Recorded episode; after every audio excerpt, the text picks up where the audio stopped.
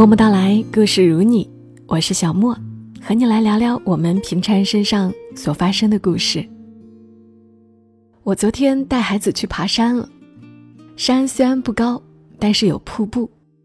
深圳的天气昨天是有点热的，但是在茂密的山林中，竟然很神奇，没有被蚊子咬。上山下山走了一天，也没有怎么休息，回来呢。觉得腿的确是有点酸疼，可是精神却特别好。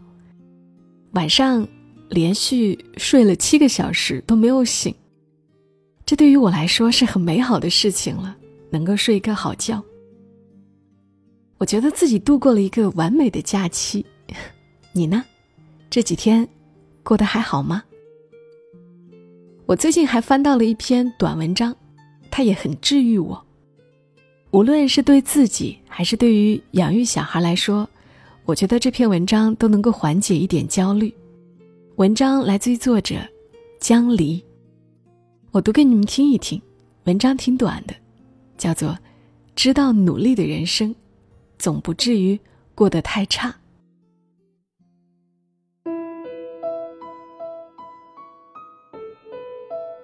我五岁的时候，我妈。把我送进村办幼儿园，到了教室后，他在第一排随便找了个位置，把我的书包放下，嘱咐我一定要听老师的话，就转身离开了。据说他本来都离开幼儿园了，走到半路不放心，又折回来，找到我的老师说：“我这个孩子吧，脑子比较笨，学啥东西都慢。”所以他要是学不好，你也别打他，让他开开心心的在这里玩就是了。老师可能觉得这是一个非常有利于他减轻教学负担的嘱托，当下就乐呵呵答应了。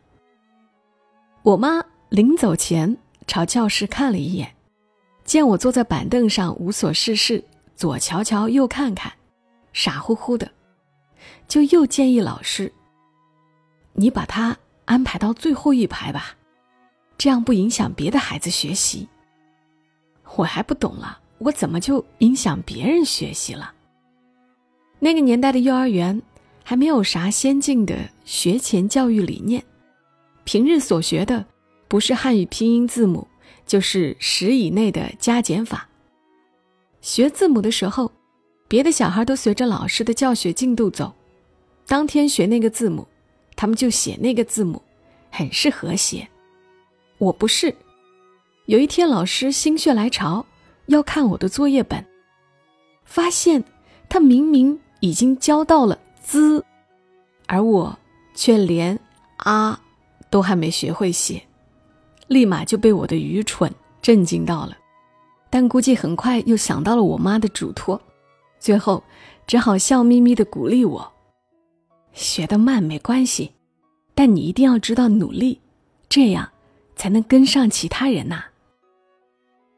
我妈那天刚巧有空来接我，听到老师这样说，就急忙替我辩解：“老师，他一到家就学习，已经很努力了，很努力了，也没学会啊的我，学算术也很迟钝，学十以内的加减法时。”老师每天在黑板上画苹果，题目大多是：小明有五个苹果，妈妈又给他两个苹果，现在他一共有几个苹果？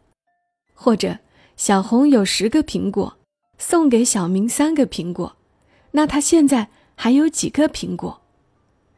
总之，对于我来说，每个题目都深奥如天书。我那时就完美展现出了以后必将成为数学学渣的潜力。我妈觉得平时买东西少不了要用到算术，这门功课应该重视起来。于是，她在旁听了我一节课后，就做出了让我每天带十个苹果上学的决定。我上下学的路程上因此增添了不小的负重，但我。也没做啥反抗，很是任劳任怨。接下来我的算术课上总会出现这样一幕：老师在课堂上出题目，一个胖嘟嘟的小女孩就在桌子上根据题目摆苹果，因为很具象，他得到答案的正确率上升了不少。你们可能会问：非要那么实在，就不能用别的物件来代替吗？我当然试过，扳着手指头算，在纸上画数道道算，收集冰糕棍算。然而整体实验下来，就数带苹果算最容易算正确。在这里也要非常感谢我的老师，他为了照顾我，出题目时选择的东西永远都是苹果。课间游戏我们也玩得很 happy，主要是踢毽子。跳房子、跳皮筋、老鹰捉小鸡。先说踢毽子，当别人可以很轻松地进行花样踢毽子时，我才刚学会内踢；当别人可以踢上百下时，我最多踢三四下。跳房子时，我的沙包总是不听话的时候居多，扔不到指定的格子。跳皮筋，一直到三年级，我才勉强可以跳到腰。而玩老鼠捉小鸡的游戏，若我是小鸡，一定是最先被老鼠逮住的那个；若我是老鹰，小鸡的寿命一定会延长很多，因为我跑得慢，抓不住啊。可是，即使是这样糟糕的表现，也是我在家勤学苦练的结果。幼升小考试，我语文得了五十分。算术得了十五分。我妈看着我的算术卷子说：“都怪老师考试不让带苹果，要不你一定不止这个分数。”我妈太会帮我找理由了。虽然我妈早早就看透了我愚笨的天资，但偶尔仍会背地里偷偷叹气。她给我爸写信，信上会写：“这个闺女啊。”我不怕他笨，我就怕以后有人因为他笨欺负他。我爸爸回他：“只要他知道努力，总不至于过得太差。”后来，我真的没有过得太差。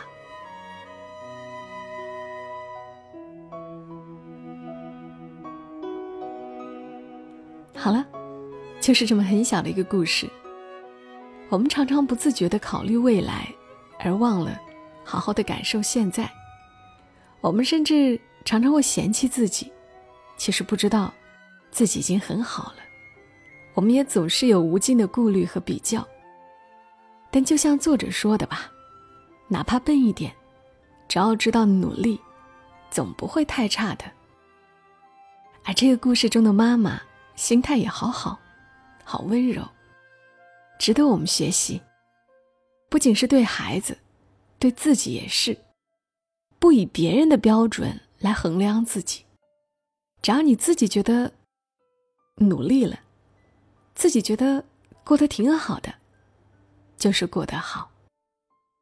好了，节假日期间，大家都忙着聚会，忙着刷剧，也要记得早点休息，要记得睡个好觉。呃，下周三我再给大家录长故事吧，或者大家记得点击我的头像进入我的主页。我最近在录网易人间公众号的故事，我相信很多人看过这个公众号的故事都非常优质。然后我在录网易人间公众号故事当中的呃打工人纪实这么一个合集，已经更新了好几个长故事了，也很值得听。也推荐给大家听，同时，另外一本《中国外卖》那本纪实文学也已经全都录完了，也可以开始听起来了。现在应该在免费收听的阶段。好啦，祝你一夜好眠。小莫在深圳和你说晚安。